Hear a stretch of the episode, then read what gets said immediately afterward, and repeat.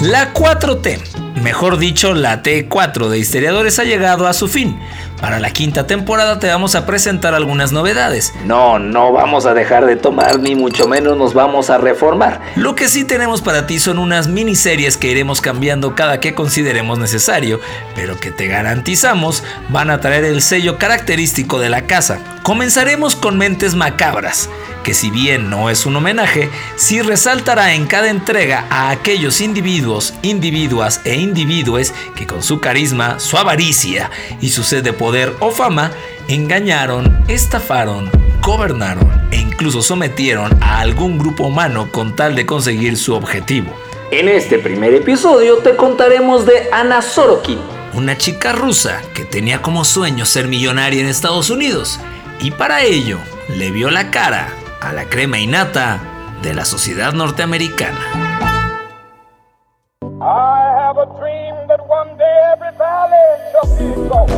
Bienvenido, ya estás escuchando Histeriadores, un espacio donde platicaremos de historia, pero te contaremos las cosas como realmente pasaron y no como aparecen en tu libro de texto gratuito, conducido por Daro Carrillo y Feror Casitas.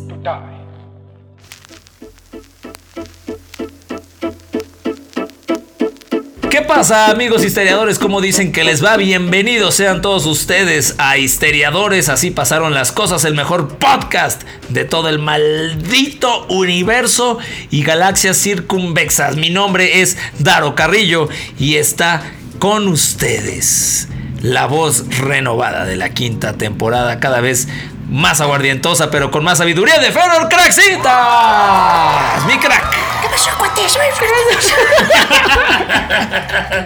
No me pasa nada, cuate. Soy el cuate. Uno, dos, tres, vámonos. ¡Cárale, mi Esa es la voz reformada de la Exacto. 5 de la 5 de la mejor. Así es, mi querido crack, todo un gusto estar de nuevo contigo después de tres semanas eh, de ausencia en donde nuestro hígado se recuperó, Así nuestros es. riñones también se reformaron, Así así, como es. nuestra voz y eh, Ah, Así como nuestra voz. Bienvenidos. eh, pues estamos listísimos para entrarle a esta quinta temporada de Mentes Macabras con todo lo que tenemos, mi crack, que es mucho. La neta, qué, qué contentos de estar con ustedes. Mi crack ya lo dijo. Unas semanas de descansito en lo que estamos planteando esta serie de miniseries. Les comentamos hace tres semanas y para los que no se conectaron al live se los vamos a decir. Histeriadores amplía sus temporadas de 20 a 25 episodios. Sí, correcto. Eh, esto para, pues, terminar el año justo cerrando la temporada y arrancando el 2023 con la sexta temporada. Esperemos que todo salga en orden y que así sea mi crack. Eh, va a salir muy bien, mi crack, y es un gusto pensar que ya son cinco temporadas. Esta quinta temporada tendría que estar terminando por ahí de diciembre. Sí, si todo sale si bien. todo sale bien. Eh, y, y, bueno, tenemos más episodios para ustedes. Este tema, esta onda de las miniseries nos tiene muy emocionados a mi crack y a mí porque en lugar de, no es que tuviera nada de malo, pero de hablar de varios temas simplemente Aislados. aislados, ahora vamos a enfocarnos en mentes macabras, que como dice la introducción es gente que estafó, mintió, engañó o, o- o lidereó o algo obtuvo para su beneficio, sea cual sea, económico, de poder, de fama, etcétera, etcétera. Incluso puede ser gente con eh, problemas psicológicos, ¿no? Con este desórdenes Claro. psicológicos, este, que a lo mejor eh, no, no creo que sea tan real, pero que fue algo involuntario, pudiera decirse. Claro. Que sabemos que no, pero creo que eh, a pesar de que es una categoría un poco más eh, limitada, hay mucho contenido de donde podemos sacar. Y lo más importante de todo, que ya lo hemos repetido mucho, mándenos sus recomendaciones, ¿no? Pónganse a pensar un poquito, échense un whisky, prendan un purito y eh, echen vuelo a la imaginación Ay, a ver qué se les ocurre que puede entrar dentro de este tema de mentes macabras. Puta, qué, qué gran descripción, Mica. Me imaginé en una hamaca con mi sombrerito, con mi abanito, con mi roncito, pensando en ideas. Puta, qué, qué gran. Mejor imposible. Así es, mi crack. Y la protagonista del día de hoy Hijos, mano.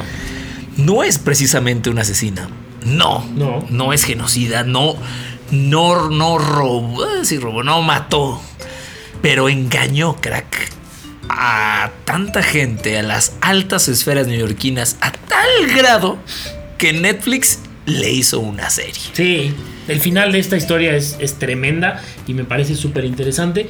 Eh, pero, pues sí, creo que entra perfectamente en esta categoría.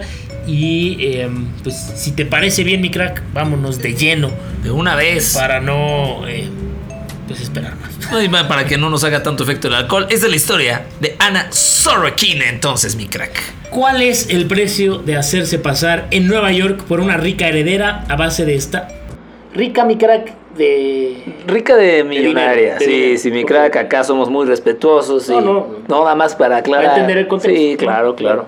Eh, ¿Cuál es el precio de hacerse pasar en Nueva York por una rica heredera a base de estafas y engaños cuando en realidad eres la hija de un camionero ruso que emigró a Alemania en busca de un futuro mejor? La cárcel, el pago millonario a los damnificados, la deportación y lo peor para un perfil de narcisismo enfermizo, ser desenmascarada. En Historiadores te vamos a contar la historia real de Ana Sorokin, alias Ana Delvey. La historia real de Ana Sorokin, mi crack, es que llegó a Nueva York pretendiendo ser la heredera de una gran fortuna en Alemania y que a través de trucos, engaños y artimañas pues logró hacerse nada más que de 270 millones de dólares. El apellido Delby, que fue el que adquirió más adelante, pues fue un seudónimo que utilizó a partir de 2013 a su llegada a los Estados Unidos. Ella vivía en hoteles de lujo, rodeada de celebridades y de fiestas exclusivas, viajes en aviones privados y ropa de alta costura. Sorokin logró la estafa a través de préstamos de instituciones bancarias a las cuales aseguró tener una fortuna estimada de 67 millones de dólares. ¿no? También pedía a sus amigos préstamos multimillonarios, incluso llegando a robarles, mi crack. O sea, es la historia de una chava que dijiste de una familia pobre en Rusia Sí. que se hizo pasar cuando llegó a Estados Unidos por millonaria. Madre de Dios. Ella nació en Domodedovo, Rusia, en 1991. Ya les habíamos dicho, una familia pobre que emigró en 2007 a Echweiler, una pequeña ciudad a las afueras de Colonia, Alemania. Su padre trabajaba como camionero y su madre era ama de casa. La niña Ana no consiguió integrarse en su nueva vida. Ella. La Ella niña, era, ella la la niña. También ella, la niña. Era retraída, tenía dificultades con el idioma y no soportaba ser la pobre de la clase. En cuanto pudo, gracias al esfuerzo de sus papás, eh, él tomó un empleo montando calefacciones y la mamá tenía una tienda de barro, se mudó a Londres para estudiar la carrera de arte en la Escuela Central Saint Mar- Martins, pero tiró la toalla enseguida y se trasladó a París, donde había conseguido una plaza en prácticas para la revista de moda Purple. Fue ahí donde cambió el apellido y donde empezó a presentarse como Ana Delby. Bueno, Sorokin también tenía su encanto, pero entiendo que Sorokin es un apellido muy popular en Rusia, entonces dijo no, Correcto. su empleo en realidad era una beca, le daba un ingreso de 400 euros por mes. Pero las características de la revista y los contactos de los periodistas a los que eh, acompañaba le permitieron conocer a las más importantes figuras de la moda y el arte, el acceso a cócteles y desfiles y la posibilidad de entablar relaciones. Su trabajo le permitió viajar a Nueva York y terminó como corresponsal en esa ciudad para la revista. ¿Tú crees que fue cosa del destino, mi crack, o que fue algo que ella fue provocando? Es que no, tengo un dilema tan cañón, crack, pensando en si el destino existe o no en general. E- e- Esta mujer entró a Purple en París y dijo, man, o sea, se hizo corresponsal en Nueva York con 400 euros que claramente no alcanzaba ni para los hot dogs. Y pues es algo que ella buscó, o sea, en París, en París, en París se engale, se, se- se- se enamoró de la gala y todo eso y dijo, yo pertenezco. Entonces, sí lo buscó. ¿Tú, tú crees en el destino, mi crack? Sí, yo creo un poco en el destino. Las cosas pasan cuando y cómo tienen que pasar. Eso sí es. Entonces, no existe el libre albedrío. El libre albedrío no, pero el libre albedrío sí. Albedrío. Sí, sí, sí, sí, sí. No, sí existe, pero está mezclado con el destino. O sea, es una mezcla de las dos cosas. Es, es un, es un tema muy profundo, crack, que podríamos lo- lo- entrar en otro Lo mencioné porque ya estamos tomando, crack. Sí, pero, ok, entonces, Pero bueno. entre el destino y sus decisiones, llegó a los Estados Unidos. Exactamente, ¿no? Eh, obviamente 400 euros, que era lo que ganaba en Purple, pues no le alcanzaban para nada en Nueva York y además pues tenía grandes sueños y una enorme habilidad para construir un personaje que junto con los primeros contactos que ya había hecho pues le abrieron casi todas las puertas, ¿no? Ella tenía el perfil de una rica heredera, hija de un potentado alemán, poseedora de un fideicomiso de 60 millones de dólares al cual podría acceder cuando cumpliera 25 años por lo que ella finalmente renuncia a su trabajo en la revista, ¿no? Su sueño era crear un club exclusivo de arte contemporáneo, gastronomía e incluso hotelería que llamaría Fundación Ana Delvey, eh, superior incluso al famosísimo Soho House, ¿no? O sea, ella no se andaba con medias tintas, No, ella no. le iba a tirar A lo, todo, a lo ¿no? más grande. El proyecto contaba con un club privado, además de una fundación de arte. Incluso había elegido el lugar donde iba a funcionar. Seis pisos de la histórica Church Missions House, un edificio emblemático en la esquina de Park Avenue y la 22, a escasas tres cuadras de aquí. mi De aquí se alcanza a ver, mi crack, de aquí se parece mucho a un edificio que está en Benjamin Franklin, allá en la lejana Ciudad de México. Correcto. Eh, entonces, crack, ella dice que es heredera y que tiene 60 millones Sí. que no puede tocar hasta que cumpla 25 años. Y esa va a ser la clave, La clave. de su historia, ¿no? Estamos diciendo que ella tenía menos de 25 años. Correcto.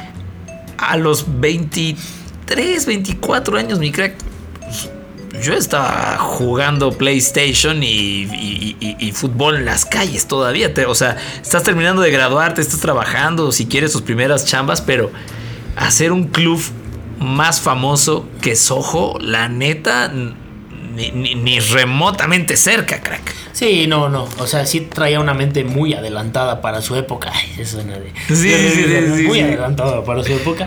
Este. Pero sí, pues la tenía clarísima, ¿no? Sí. La idea, la idea, ¿no? La otra no, no sabemos, sabemos. no sabemos. Vivió experiencias de fantasía en la Gran Manzana donde comenzó a codearse con la élite neoyorquina. Estaban las fiestas, viajes, exposiciones, hoteles cinco estrellas, restaurantes de lujo, visitas al set de grabación de historiadores, siendo ella una rica heredera alemana que colgaba en sus redes toda esa vida de lujo y glamour.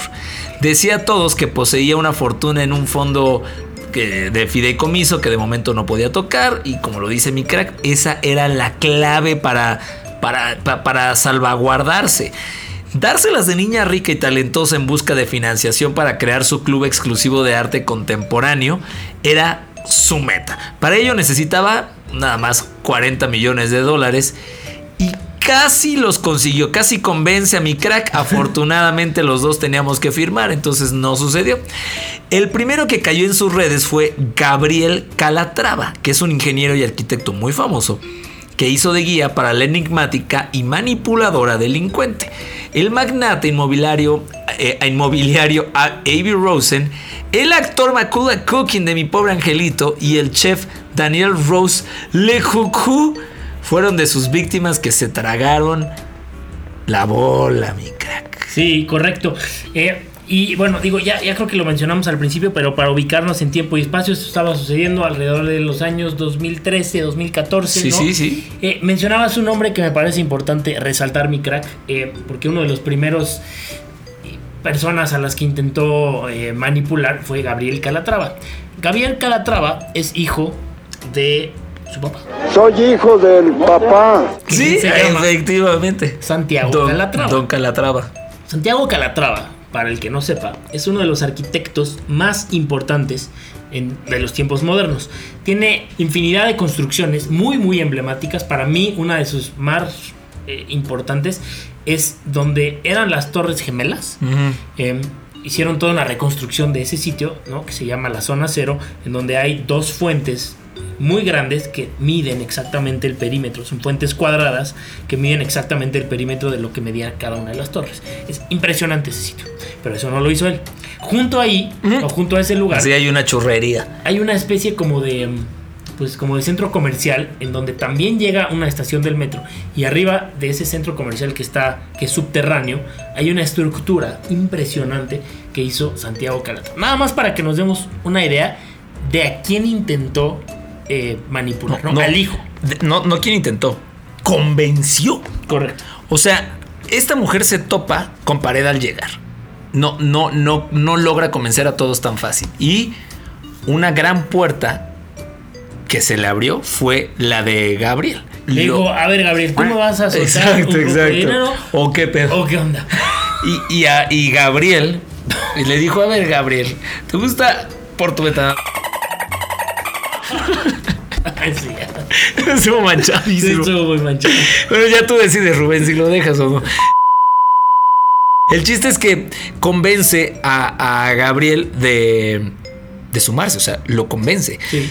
No estoy diciendo que sea igual o peor que su padre, simplemente que tiene el respaldo de una institución de arquitectos fortísima que no tan sencillamente aceptan cualquier tipo de proyecto. Y también eso habla del poder de convencimiento que Claro. ¿no?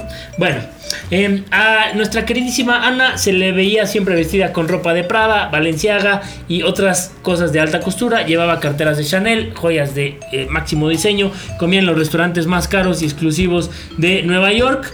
Eh, donde siempre pagaba en efectivo, ¿no? Viajaba en aviones privados, vivía en los mejores hoteles, donde le atendían con el mayor esmero, gracias a sus propinas de 100 dólares que repartía como si el dinero se reprodujera dentro de su bolso, mi crack. O sea, Padres. despilfarradora. Despilfarradora y con eso te convence. Si das propinas de 100 dólares, Claro. pues tendrías dinero, ¿no? Sí. Tuvo el valor de solicitar créditos en el City National Bank y el Fortress por la cantidad de 22 millones de dólares. No.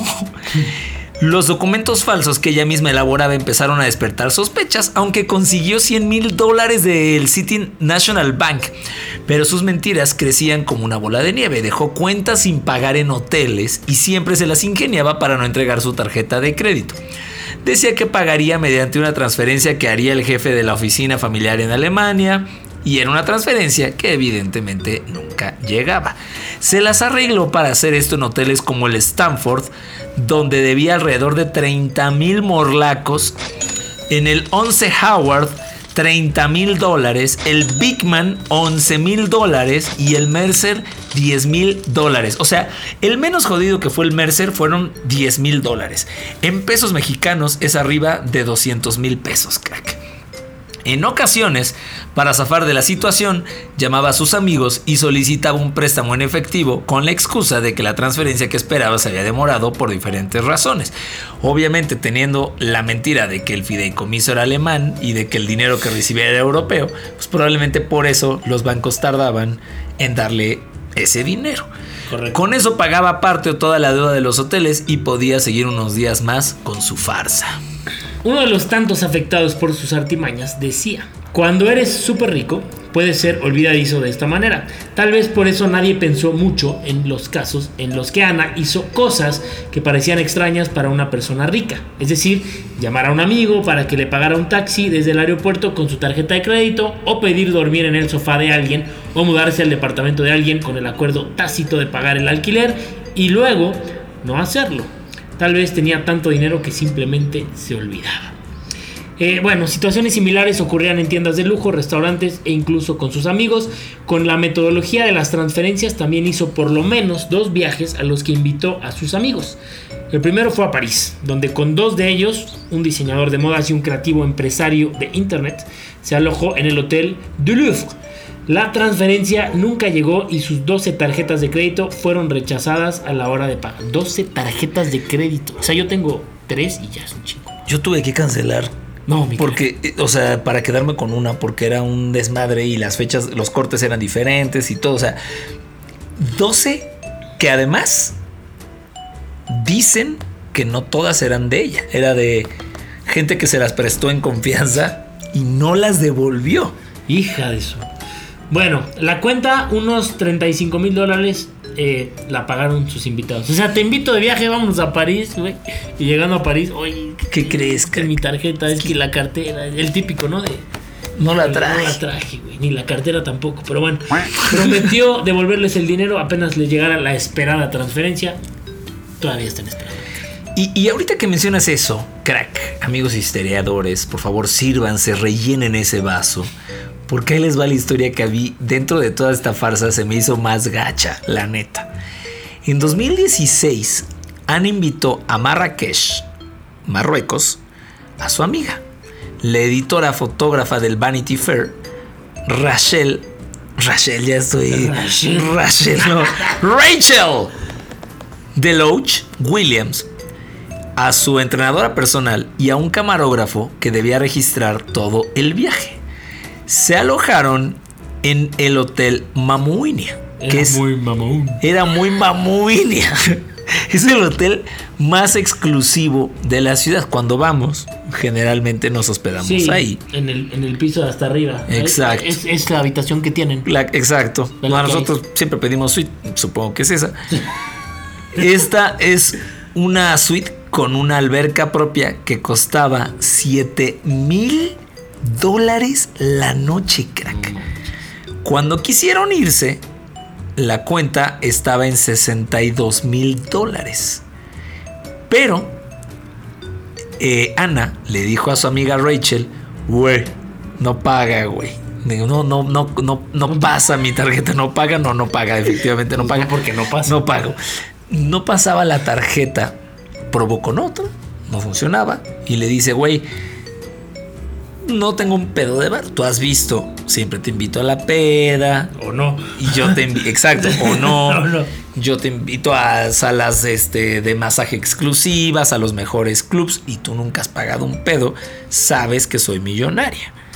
No pasa mi tarjeta porque estamos en un país lejano y por eso, pues no, no pasa. Entonces, échame la mano. ¿Pero pasa o no pasa? No, y él le dijo, pero es que fíjate. Entonces, no pasaba la tarjeta y dijo, tírame paro. Y ahí te pregunto, mi crack. En una ¿Qué hubieras situación, claro, estás ahí en el hotel, en un, co- co- con gente que no habla tu idioma, es muy exclusivo, con una, eh, una seguridad muy grande. Y no, no son 3 dólares lo que debes, son 62 mil dólares. No pasa la tarjeta de alguien que siempre te ha invitado. Siempre te ha invitado, crack. Tú no sabes que esa persona no está pagando. Para ti todo fluye. O Claro. sea, fiesta la que has ido, Sí, sí, viaje sí. al que has ido, hotel al que has ido, siempre ha pagado. Y en esa ocasión la tarjeta no pasa, pero ella te dice, güey, pero pues X, ¿no? Te voy a devolver la lana el martes. Híjole, está, está, está complicado, crack. Porque pues ella me ha pagado siempre, ¿no? Sí. Entonces es como... Es tu pues, amiga. Te voy a devolver el favor. Claro. Y me vas a pagar. Y además me lo vas a pagar. Claro. Pues Rachel Pues sí. mordió el anzuelo, crack. Caes. Te va. Ya me toca.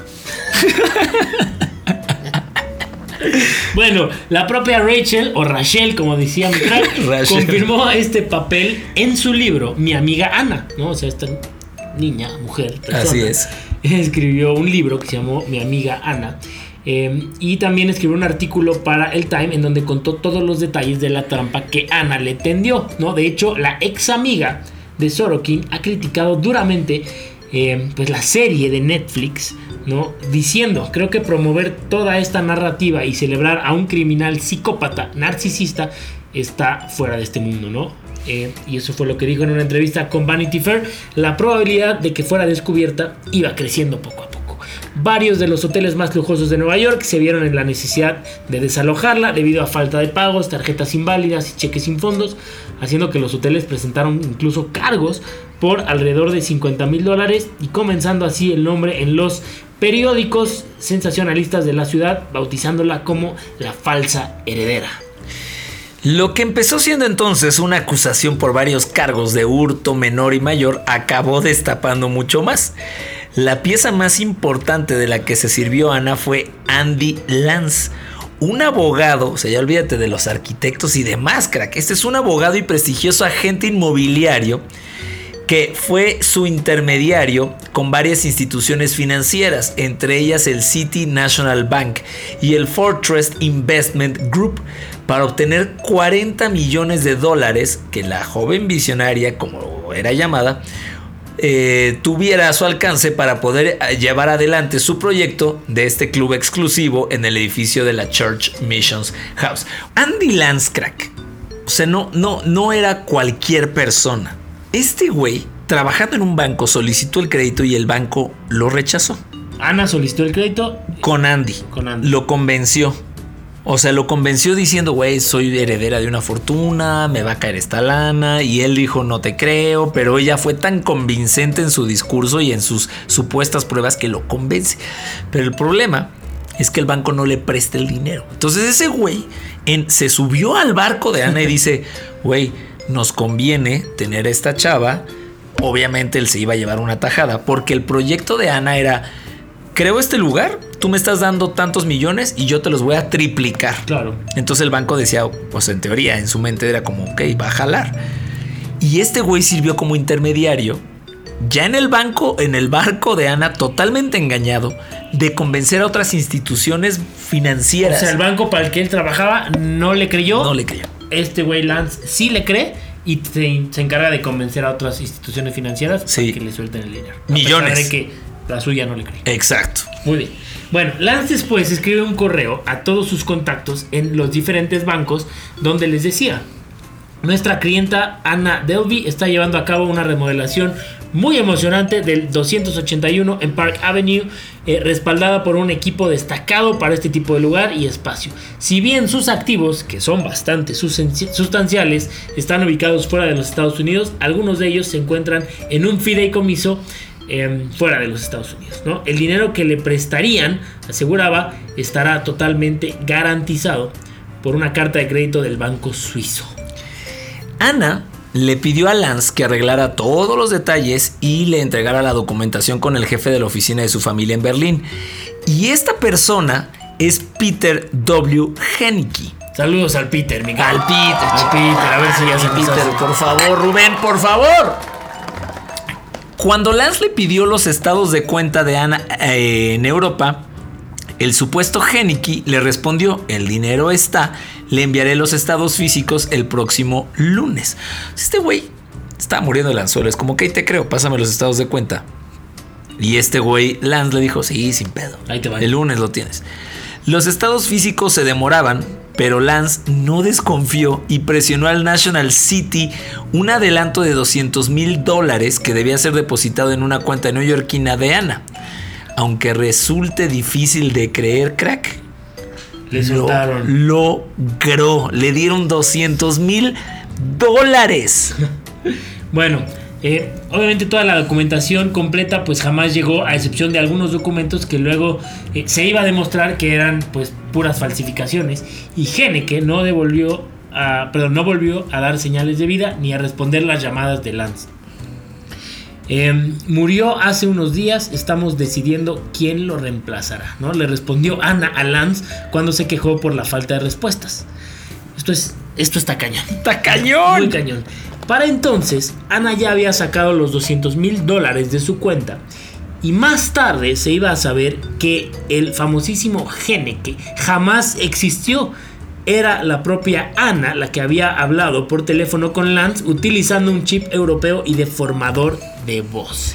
No O sea, esta cuata se hizo pasar por Geneke, convenció a Lance, hizo todos los movimientos. Cuando Lance presionó, dijo que cree se murió. Sí, se murió. No mames. Y estamos viendo quién va a ser. No mames. Muy macabro. Ay, ay, ay. Fue arrestada finalmente en Malibu el 3 de octubre de 2017 por defraudar 275 mil dólares.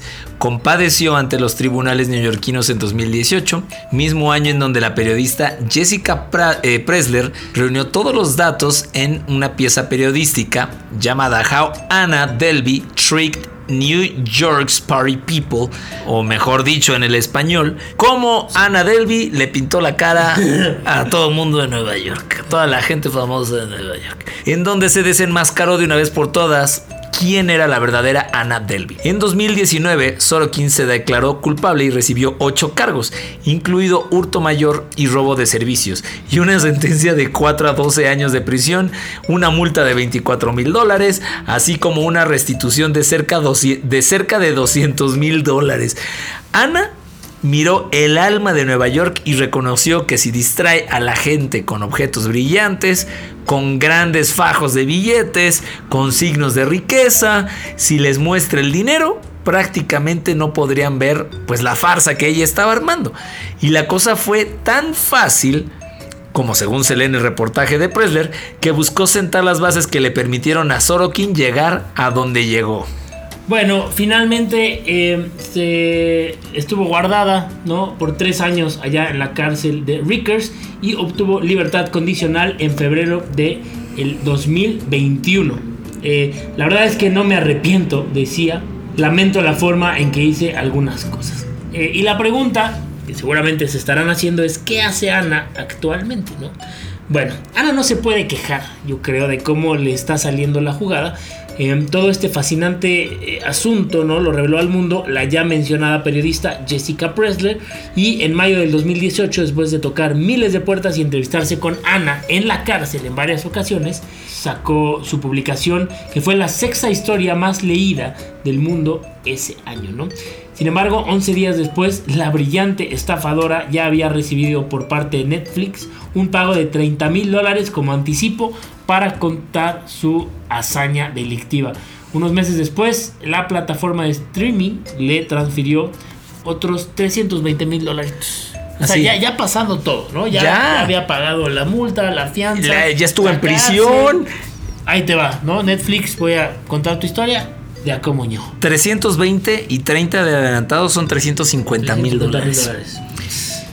Y entonces piensas, mi crack, pues todo le salió, porque además, par de añitos, pues estaba rondando ahí de los 30 por el tiempo que estuvo haciendo todas estas No, le farsas. salió barato en cuestión de años de cárcel, porque la, la sentencia original era de 4 a 12 años. Exacto. Se dicen 12 años, eh, está pesado. ¿no? Claro.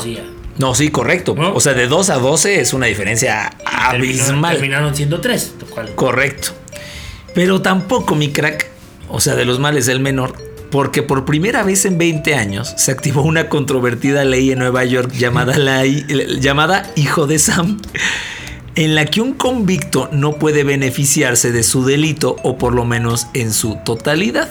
El caso es que ese dinero al día de hoy está retenido para solventar las demandas de los damnificados. Netflix además le pagó un dineral a la periodista autora de a esta mujer Presler, que es la autora del artículo, para que fuera participante como guionista y ha con las ha firmado con las partes un contrato de derechos de vida para que nadie, sobre todo Ana, pueda contar a la competencia sus batallas pasadas durante tres años de la emisión del capítulo quién es Ana o inventando a Ana como sea que lo tengan en su país. O sea, Netflix, la Netflix se vio muy inteligente. Sí, actualmente Ana está escribiendo un libro, tiene un proyecto de merchandising y, trabajando en asuntos de reforma penitenciaria. Sin embargo, los problemas pues no han parado para ella, ya que tras su liberación el 11 de febrero del 2021 fue detenida en marzo de ese año por las autoridades de inmigración por sobrepasar el límite de su visado y fue extraditada a Alemania. Eh, eh, pese a ser declarada culpable, Ana continúa siendo un ícono eh, con todos sus seguidores eh, porque tiene una cuenta en Instagram y crack que fue creada para seguir pues eh, y para mostrar todo lo que lució durante su juicio que cuenta con más de 53 mil seguidores y bueno, pues en conclusión, si vas a cometer un delito, que sea a lo grande y que contenga todos los ingredientes de un thriller dramático susceptible de ver en pantalla. Pues ya ves que las plataformas constantemente están buscando nuevo contenido. Híjole, crack. Esta mujer todavía en los en, en el juicio todavía iba vestido a la moda y empezaron a subir Sí. fotos de ella vestida pues como iba, ¿no? Al tribunal. Y, y esta cuenta sumó más de 50 53 mil seguidores. Entonces, ay, cabrón, o sea, lo, lo- lo que a mí me sorprende es, deja tú la parte delictiva, cómo una chica tan joven, viniendo de un, de un pueblo eh, pobre, de una familia pobre, retraída, ¿de dónde sacó esta seguridad para convencer a los a las mentes más brillantes y magnates de Nueva York? Y ella la tuvo muy clara. Si los distraes con espejitos, Sí. ellos no se dan cuenta de lo que están haciendo. Acá no lo, no lo mencionamos antes, pero la vez que, que se, que se chingó un avión, eh, le pidió un paro a alguien que conoció una fiesta, a alguien que tenía un avión, lo convence, le dice, sí, sí, te lo presto, pero obviamente tiene una renta ese avión. Y cuando la van a cuestionar, ella dice, güey, dile a él, él me lo prestó. O sea, ahorita no me estés molestando, tengo juntas. En lo que, Tengo juntas. en lo que checaban ese pedo, esta vieja voló. Sí, sí. O sea, no es que lo secuestró en su casa, o lo usó para hacer un viaje privado. Y eso tuvo un precio que nunca pagó. O sea, todo este plan tienes que tener mucha seguridad y un cinismo impermeabilizante, crack. No, y, y normalmente la gente que hace esto, ¿no? Estos criminales o estos estafadores, ¿no? Realmente es gente muy inteligente. ¿no? Sí. Que a lo mejor esa inteligencia la podrían utilizar de otra manera para no cometer delitos y, y- y- y, eh, pues ser exitoso en otras en otros rubros, en otras ramas. Pero generalmente el perfil de estas personas son gente brillante. Sí. ¿no? Y obviamente, pues por eso se les ocurren estas cosas y tienen como esta onda macabra, ¿no? Y, y- y- y piensan, pues, más allá, ¿no? Porque también, no, mm, o sea, regresando al tema del, del- del buen Calatrava, pues no creo que sea gente tonta. No, es- estúpida, o sea, es gente- correcto. y para ser de la crema innata de, de Nueva York, pues me imagino que tienes que tener cierto estatus y, y- y también cierto IQ, ¿no? O sea, es gente movida, es gente inteligente. Para vivir en Nueva York tienes que ser brillante. Claro. No cualquiera puede vivir ahí. Tú y yo, pues acá andamos, por obvias razones. Sin estafar a nadie. Exacto. Pero eh, pues sí se requiere mucha, mucha inteligencia y mucha eh, manipulación para, para poder lograr lo que hizo a la gente que hizo, ¿no? Por ahí tengo un cuate que dice que no, este no es un buen consejo, pero decía, di tu mentira al punto en que tú mismo Claro. te la creas. Sí. O sea, que llegue el momento en que tú ya no sepas si es verdad o no. Y creo que eso le pasó a Ana Delvey, que era su nombre artístico. Y si no, no creo que haya otra forma de haber conseguido todo lo que consiguió. Al final no es pobre, está en Europa y, y bueno, ganando una buena lana de regalías por todo lo que pasó con Netflix. Y Así este lo es el, primer, la primera entrega entonces de Mentes Macabras, eh, cortesía de historiadores, así como también mi crack se las va a dejar ir con este efeméride. Las efemérides. Vámonos con la primera efeméride de las 5T, porque un 14 de junio de 1940, en el marco de la Segunda Guerra Mundial, el ejército alemán entra en París, mi crack. Conocido formalmente como el Estado francés, se denomina así al Estado eh, dirigido por el mariscal Philippe Pétain, que surgió pues tras la derrota francesa en 1940 y que establece su capital en la pequeña ciudad de Vichy, ¿no? Fue conocida como la República de Vichy. El armisticio firmado el 22 de junio de 1940 estableció que un territorio situado al sur de una línea que iría de Ginebra en Suiza hasta Hendaya en la frontera franco-española quedaría bajo plena soberanía francesa. ¿no? Obviamente esto es cuando los alemanes toman por completo París y los franceses deciden trasladar su capital a este a esta ubicación, ¿no?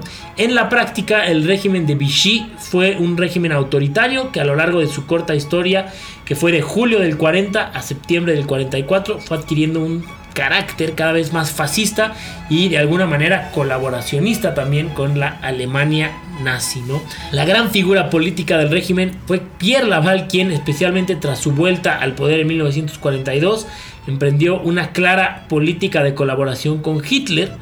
Eh, las milicias del régimen de Vichy con el apoyo de la Gestapo alemana persiguieron durante eh, duramente a los maquis y demás fuerzas de resistencia, ¿no?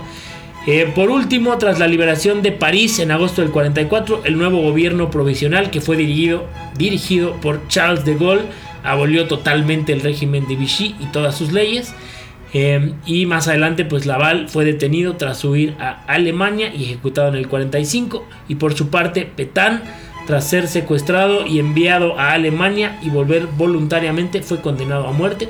Pero la sentencia fue eh, perdonada por el general de Gaulle. Eh, sin embargo, muere en prisión en 1951. No fue todo un hecho en la Segunda Guerra Mundial, ¿no? Cuando Alemania invade París y deciden trasladar la capital. Hay imágenes buenas de, de donde se alcanzan a ver tanques y soldados marchando, ma- o sea, soldados alemanes marchando por París. Y es una de las grandes estampas precisamente de, de esta toma alemana. Hay una foto muy famosa donde está Hitler y creo que es este el otro cuate de la SS. eh, no me acuerdo su nombre ahorita, pero están ahí abajo de la Torre Eiffel. Y es una foto muy, muy representativa. Bueno, ahí está la efeméride de hoy. Y eh, pues sin más ni más, vámonos con el Daro Curioso a cargo de mi crackety. Pues ahí les va. El Daro Curioso.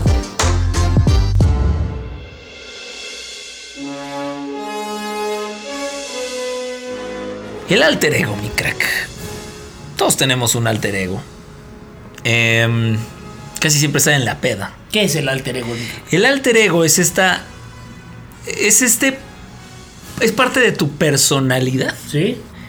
que no necesariamente saldría en un estado totalmente consciente y normal, en un ambiente cuidado normal, ¿Sí?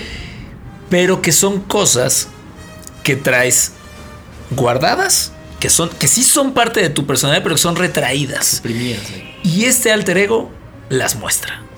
O sea, y- nuestro alter ego ha salido en varios episodios de historias. ¿O no? No sé. Siento que nos parecemos un, un bastante a la vida real. Ok. Pero hay gente que, por ejemplo, es muy callada y muy retraída y con pocas habilidades sociales, Sí. pero es un TikToker hiper famoso. O que simplemente, aunque es la misma persona, se cambian el nombre y entonces tienen otra personalidad, Como Ana Delby. como Ana Delby. Sí, probablemente, no, no probablemente, Ana Delby era el alter ego De Ana- de Ana Sorokin. Sorokin. Entonces, Ana Sorokin es una chica retraída, pobre, modesta, y Ana Delby es una persona que vive del glamour, extrovertida, que se codea con la crema innata. Yo estoy pensando en nuestro alter ego. Pues, es que yo me quito la playa en las pedas, pero qué oso que ese sea mi alter ego, crack. Luego la platicaremos. Luego ya buscaremos, ya ego. buscaremos. El de Ana Sorkin me parece el mejor ejemplo. Sí, entonces ahí está el alter, ya dijimos que es el alter ego.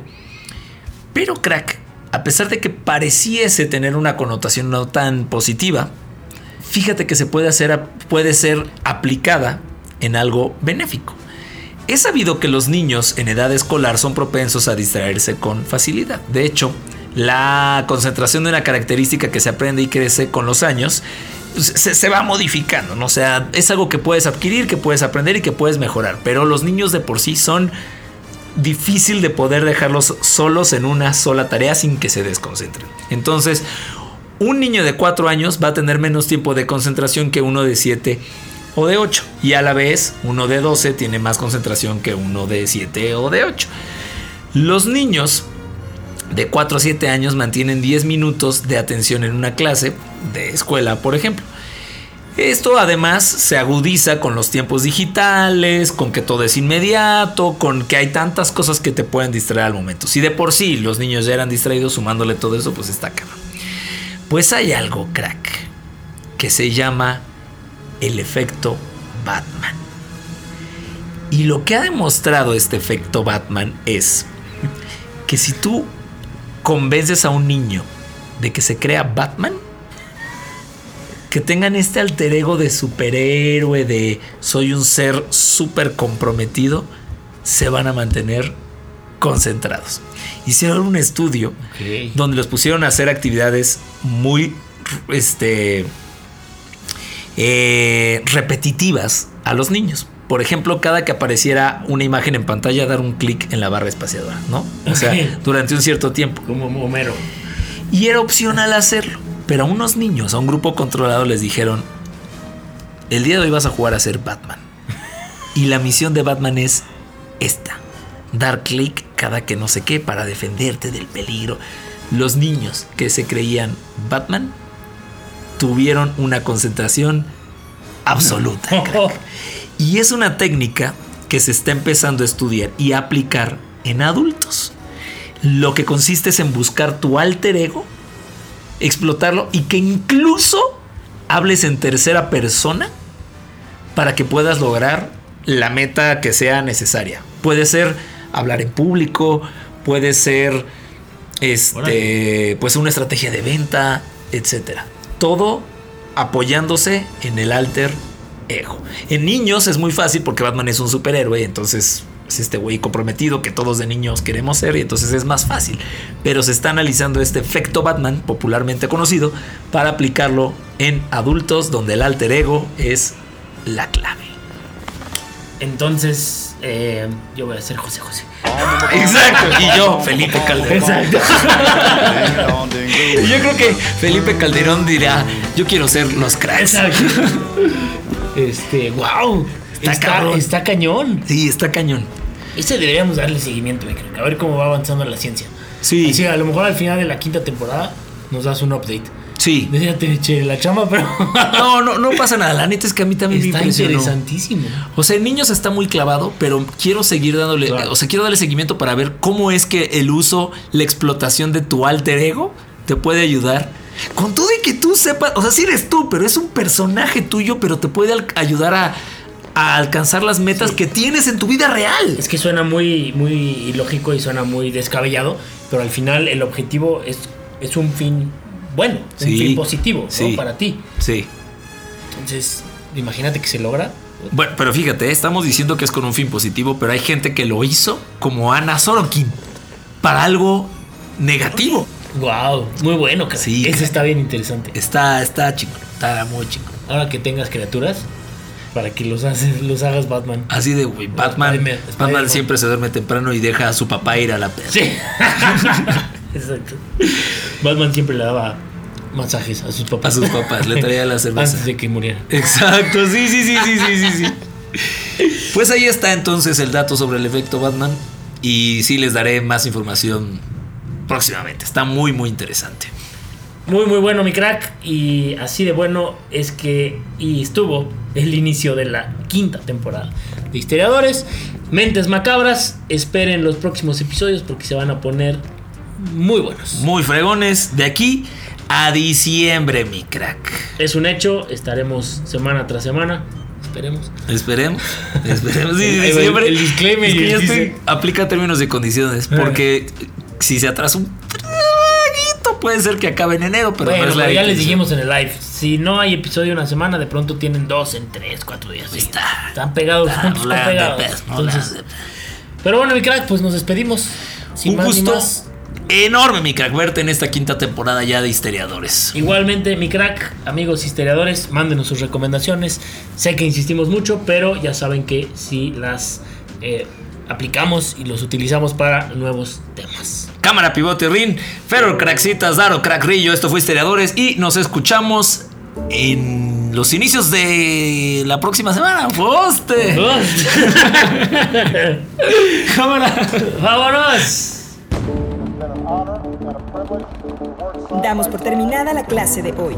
Nos escuchamos la próxima semana en otro episodio de Histeriadores, donde te contamos cómo realmente pasaron las cosas.